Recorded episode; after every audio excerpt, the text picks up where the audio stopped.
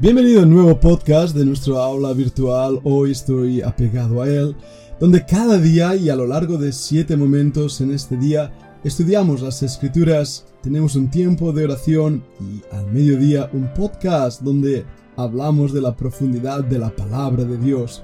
Si deseas formar parte de este grupo de estudio, escribe un correo electrónico a más que o a fundacionbiblica.gmail.com.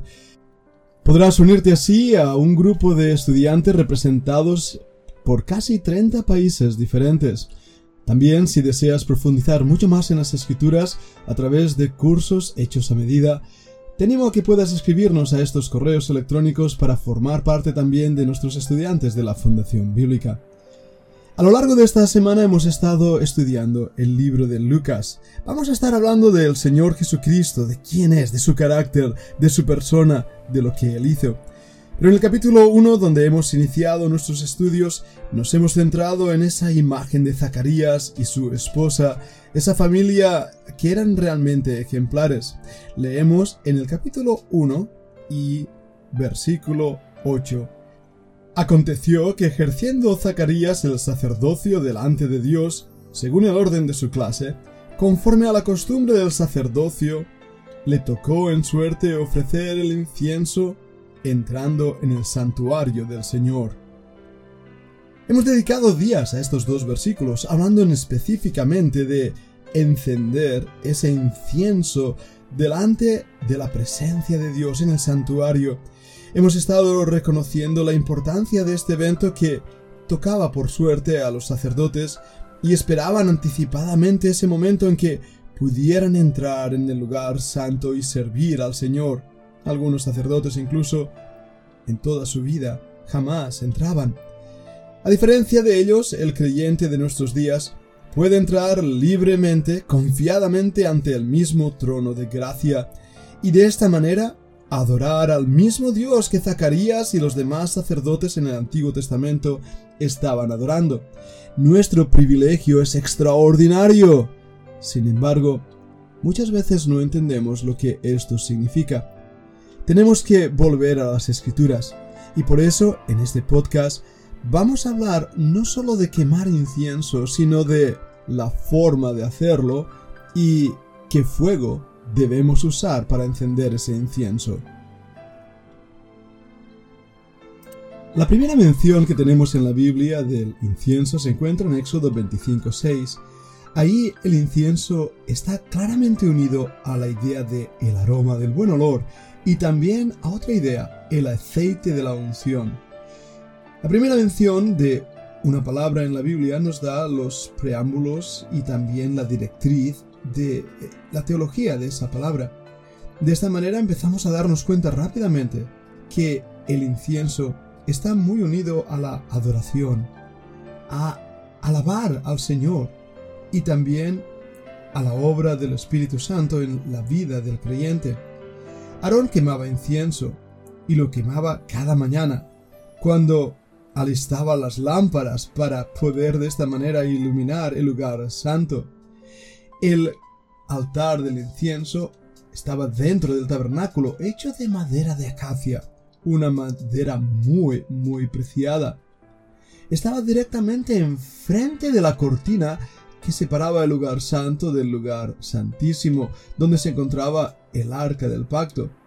El Éxodo nos indica que los israelitas quemaban allá el incienso en ese altar dos veces al día, una en la mañana y otra en la tarde. Así nos lo dice Éxodo capítulo 30 y versículos 7 al 8. De hecho dice que Aarón encendía las lámparas al anochecer y ahí quemaba el incienso y que esto era un rito perpetuo delante de Jehová por vuestras generaciones. También vemos algo interesante. El incienso tenía un papel muy importante en los rituales asociados con el día del holocausto. Un día en que el sumo sacerdote tomaba una pala. Esa pala debía llenarla con fuego, brasas de fuego del altar. y debía poner sobre esas brasas aroma, perfume aromático. La historia, el principio, nos lo da Levítico, capítulo 16, versículos 12 y 13. Dice así. Después tomará un incensario lleno de brasas de fuego del altar delante de Jehová, y sus puños llenos de perfume aromático molido, y lo llevará detrás del velo, y pondrá el perfume sobre el fuego delante de Jehová, y la nube del perfume cubrirá al propiciatorio que está sobre el testimonio, para que no muera. Es muy interesante esto. El fuego venía del altar, el perfume cubría el propiciatorio, el humo de ese incienso subía con grato olor, con aroma, protegía al sumo sacerdote. ¿Qué está diciendo todo esto? ¿Por qué, ¿Por qué Dios da esas órdenes tan específicas? ¿Qué tiene que aprender el sumo sacerdote en cuanto a la santidad de Dios? Bien, creo que ya ha quedado claro a lo largo de nuestro estudio lo que pasó en el capítulo 10 con los hijos de Aarón cuando quemaron fuego extraño, incienso extraño en ese altar en el cual Dios les había dicho que debían santificarlo. Y una vez más, en el capítulo 16, hablando el Señor directamente a Moisés, le dice claramente, después de la muerte de los dos hijos de Aarón, cuando se acercaron delante de Jehová y murieron, Jehová dijo a Moisés, nos dice el versículo 2 del capítulo 16, di tu hermano que no en todo tiempo entre en el santuario. Cuando contemplamos la rigidez con la que Dios trabajó y juzgó y enseñó y mostró la tipología de todas estas cosas, empezamos a darnos cuenta que hay algo muy importante que queremos aprender o necesitamos aprender, y que Dios en su soberanía y en su perfecto plan estaba dando lecciones espirituales para el creyente antiguo testamentario. Esto no era una cosa pequeña, era algo muy importante.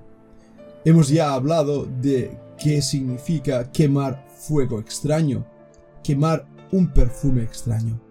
Las normas dadas por Dios en cuanto a ese perfume, a ese incienso, eran también estrictas en cuanto a su composición. Dios determinó cómo debía ser hecho ese incienso, cómo debía ser usado. En Éxodo capítulo 30 y versículo 34 leemos, Dijo además Jehová a Moisés, toma especies aromáticas, estacte y una uña aromática y galvanó, aromático e incienso puro de todo en igual peso, y harás de ello incienso, un perfume según el arte del perfumador, bien mezclado, puro y santo. Y molerás parte de él en polvo fino, lo pondrás delante del testimonio en el tabernáculo de la reunión, donde yo me mostraré a ti, o será cosa santísima. Como este incienso que harás, no os haréis otro según su composición, te será cosa sagrada para Jehová. Cualquiera que hiciere otro como este para olerlo, será cortado de entre su pueblo. Una vez más, fijémonos en la extraordinaria rigidez que Dios trata este tema. Por eso juzgó a los hijos de Aarón, porque desobedecieron las instrucciones claras y específicas que Dios había dado, menospreciando de esta manera lo que este incienso simbolizaba, lo que el mismo sacerdocio simbolizaba. Y hoy, a través de las escrituras, podemos decir que simbolizaba la obra del Señor Jesucristo en la cruz del Calvario por nuestra redención, ese sacrificio vivo, santo, esa expiación del Cordero que quitó el pecado del mundo y fue hecho olor grato de suavidad delante de Dios.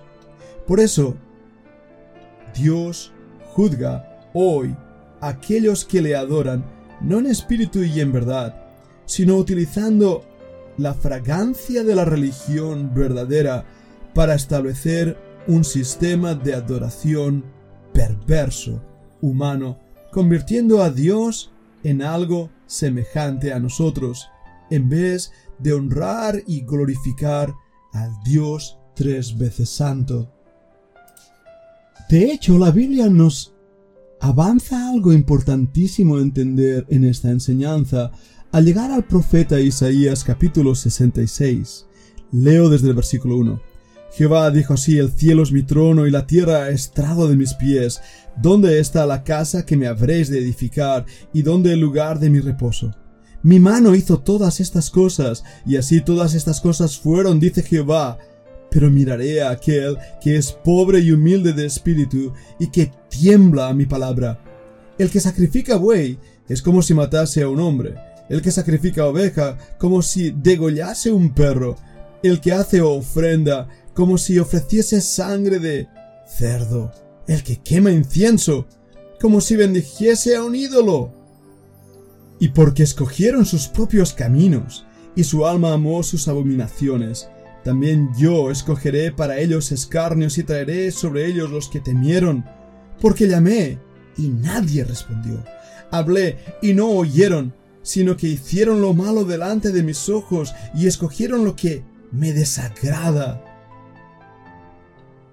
Escucha el versículo 5. Oíd palabra de Jehová, vosotros, los que tembláis a su palabra, vuestros hermanos que os aborrecen y os echan fuera por causa de mi nombre. Dijeron, Jehová sea glorificado. Pero él se mostrará para alegría vuestra, y ellos serán confundidos. Ahora, ¿qué quiere decir estos versículos? ¿Qué implica esto para el creyente nuevo testamentario? ¿Qué, ¿Qué, me está hablando a mí? Ya hemos estado escuchando el peligro de quemar falso incienso, una falsa adoración, como la hipocresía loca, absurda que estamos viendo en muchísimas iglesias de nuestros días. Pero aquellos que, aparentemente, legalísticamente, parecen hacer todas las cosas según el libro pueden caer en el error de Isaías 66. Quemar incienso.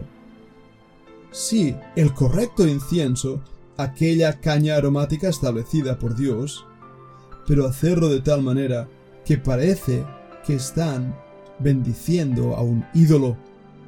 Y en ese aspecto, la verdadera religión se convierte en una excusa carnal para satisfacer también el orgullo farisaico de la religión.